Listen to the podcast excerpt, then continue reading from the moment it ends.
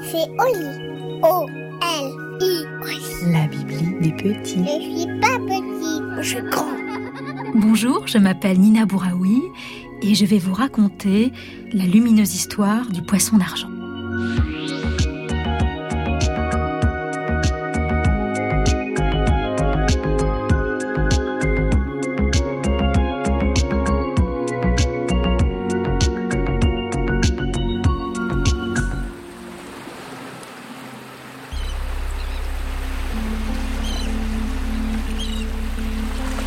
C'est une île qui n'existe plus, mais on a écrit son histoire.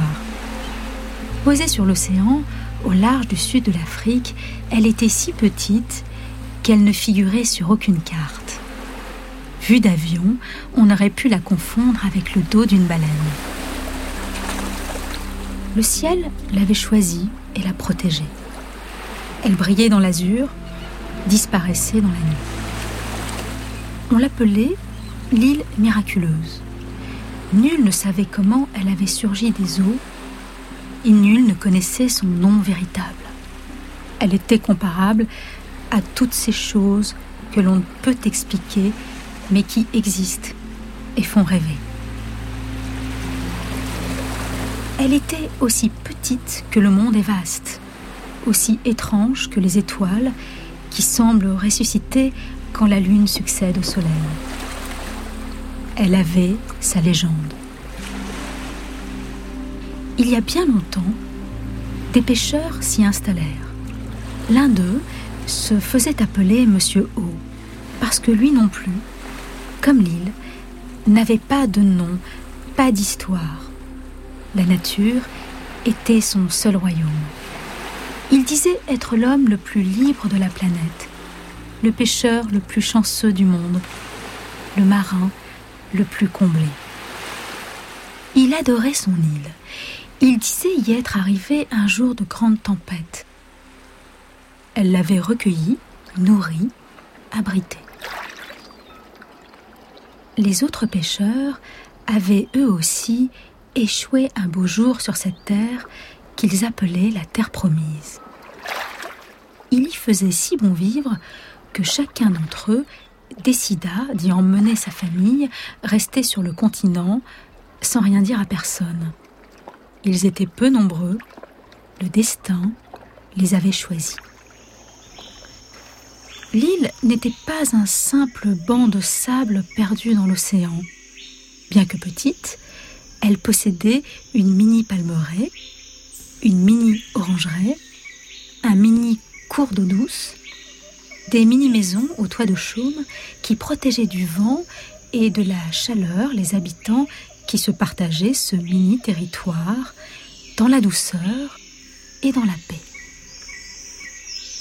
Une seule chose manquait, le feu. Les pêcheurs de l'île miraculeuse n'en voulaient pas. Ils en connaissaient l'existence, mais le craignaient, à juste titre.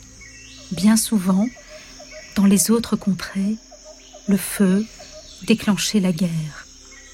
Et sur l'île, la guerre n'existait pas. Les pêcheurs faisaient sécher les poissons au soleil. Ils ne souffraient pas du froid, les orages étaient rares, et quand tombait la pluie, on la célébrait. La vie sur l'île était paisible. C'était un paradis où chaque jour qui passe est un jour heureux. Mais au fil du temps, une chose vint à manquer. Une chose indispensable que seul le feu peut apporter. Une chose qui rassure, entoure, scintille.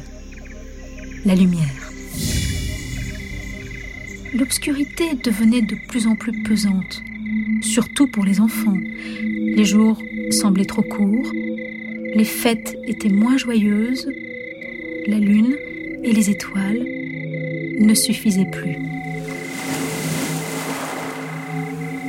Parfois, la mer faisait peur. On l'entendait sans la voir, grande et menaçante. La nuit était un second pays recouvrant le pays du jour. Les pêcheurs refusaient de céder. Il n'y aurait pas de feu sur leur île. C'était un vœu, une promesse que chacun respectait. Un matin, comme tous les matins, Monsieur O partit avec son petit bateau de bois à la pêche. Il alla plus loin que d'habitude. C'était une belle journée. L'aube était mauve, le soleil pâle, le vent juste assez fort pour entraîner l'embarcation vers le large. Monsieur O jeta l'ancre dans le passage des hirondelles, un couloir clair entre deux falaises. Il déplia son filet qu'il avait lui-même tressé avec des racines et de l'écorce. Cela d'ailleurs avait été un long travail de patience et de minutie. Mais Monsieur O savait attendre. C'était sa première qualité. Il jeta son filet aussi loin que possible.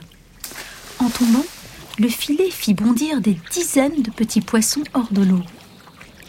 Puis il s'allongea pour profiter du matin radieux, de la douceur que seule la nature peut parfois offrir. Le filet était tombé là où personne ne pouvait se rendre. Les heures passaient, lentes et chaudes. Des oiseaux sauvages brisaient le silence on aurait dit que l'azur crépitait. Percé par les flots, Monsieur O, à demi éveillé, fut traversé de songes étranges. Ce n'était pas vraiment des rêves, pas vraiment des pensées, mais une spirale de couleurs dansant sous ses paupières, fragments roses, rouges et dorés. Quelques heures plus tard, en remontant son filet, Monsieur O se félicita de sa pêche heureuse. Les habitants de l'île miraculeuse seraient comblés. En triant les poissons, relâchant ceux qui étaient trop petits, séparant les coquillages des algues, scrutant son butin inespéré, Monsieur O fit une curieuse découverte. Un poisson qu'il n'avait jamais vu auparavant attira son attention. Ce n'était pas une sardine, ce n'était pas un lançon, ce n'était pas une sole, ni même une petite raie. Cela ne ressemblait à rien de ce qu'il avait eu coutume de voir jusqu'à présent. Le poisson brillait, d'une lumière intense, presque trop forte. Ce n'était pas à cause de ses écailles, il n'en avait pas. Ce n'était pas à cause de sa couleur, il était gris il irradiait, comme éclairé de l'intérieur. Intrigué, M. O décida de le garder vivant dans un petit seau d'eau qu'il cala entre ses pieds pour ne pas le renverser. Plus l'embarcation approchait de l'île, plus le poisson brillait, d'une lumière rare et dense. Les habitants de l'île vinrent à sa rencontre, l'aidant à porter son filet. Monsieur O tenait entre ses mains le poisson lumineux comme l'on tient un trésor. Il déposa le poisson dans un enclos d'eau salée, un aquarium creusé dans la terre qui faisait le bonheur des enfants. Le poisson se faufila entre les coquillages et les coraux. Il n'était pas très gros, mais il n'était pas trop petit non plus. La taille parfaite, se dit Monsieur O, fier de sa trouvaille il appela tous les habitants à le rejoindre. Ce fut une immense surprise. Le poisson dégageait une telle lumière que l'on ne pouvait pas le regarder trop longtemps, mais il était impossible de s'en détacher. Plus les heures avançaient, plus il brillait. Il devint plus fort que le soleil.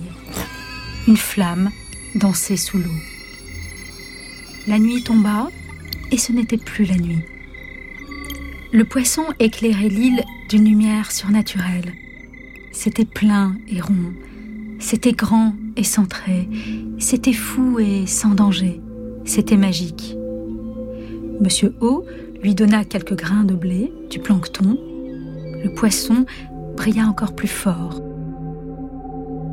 La lumière semblait surgir de la terre, belle et blanche. Elle répondait à la lune. Une nouvelle joie s'installa sur l'île. On riait, dansait autour de l'aquarium. La nuit devint à nouveau légère et douce. La mer n'était plus menaçante, vêtue d'un voile phosphorescent. Les enfants n'avaient plus peur de s'endormir. Leurs rêves seraient à présent éclairés. Les jours passèrent et le poisson de Monsieur O ne cessait de diffuser sa lumière. Il devint le cœur et l'âme de l'île miraculeuse. Chaque habitant veillait sur lui. On agrandit l'enclos, on planta un palétuvier pour la sève, la force, la vie. L'eau était pure, lavée par les pluies. On déposa de nouvelles branches de corail. C'était beau.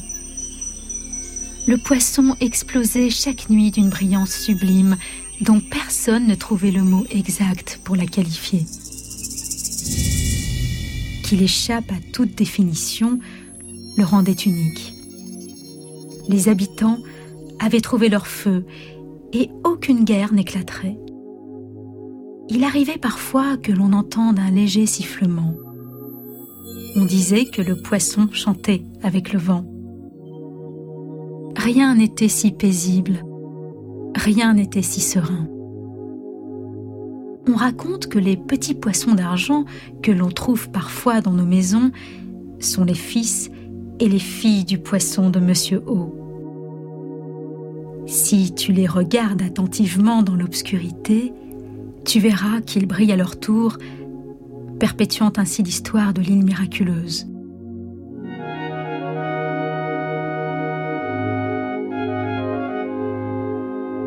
Voilà, c'est fini. Et maintenant, au lit.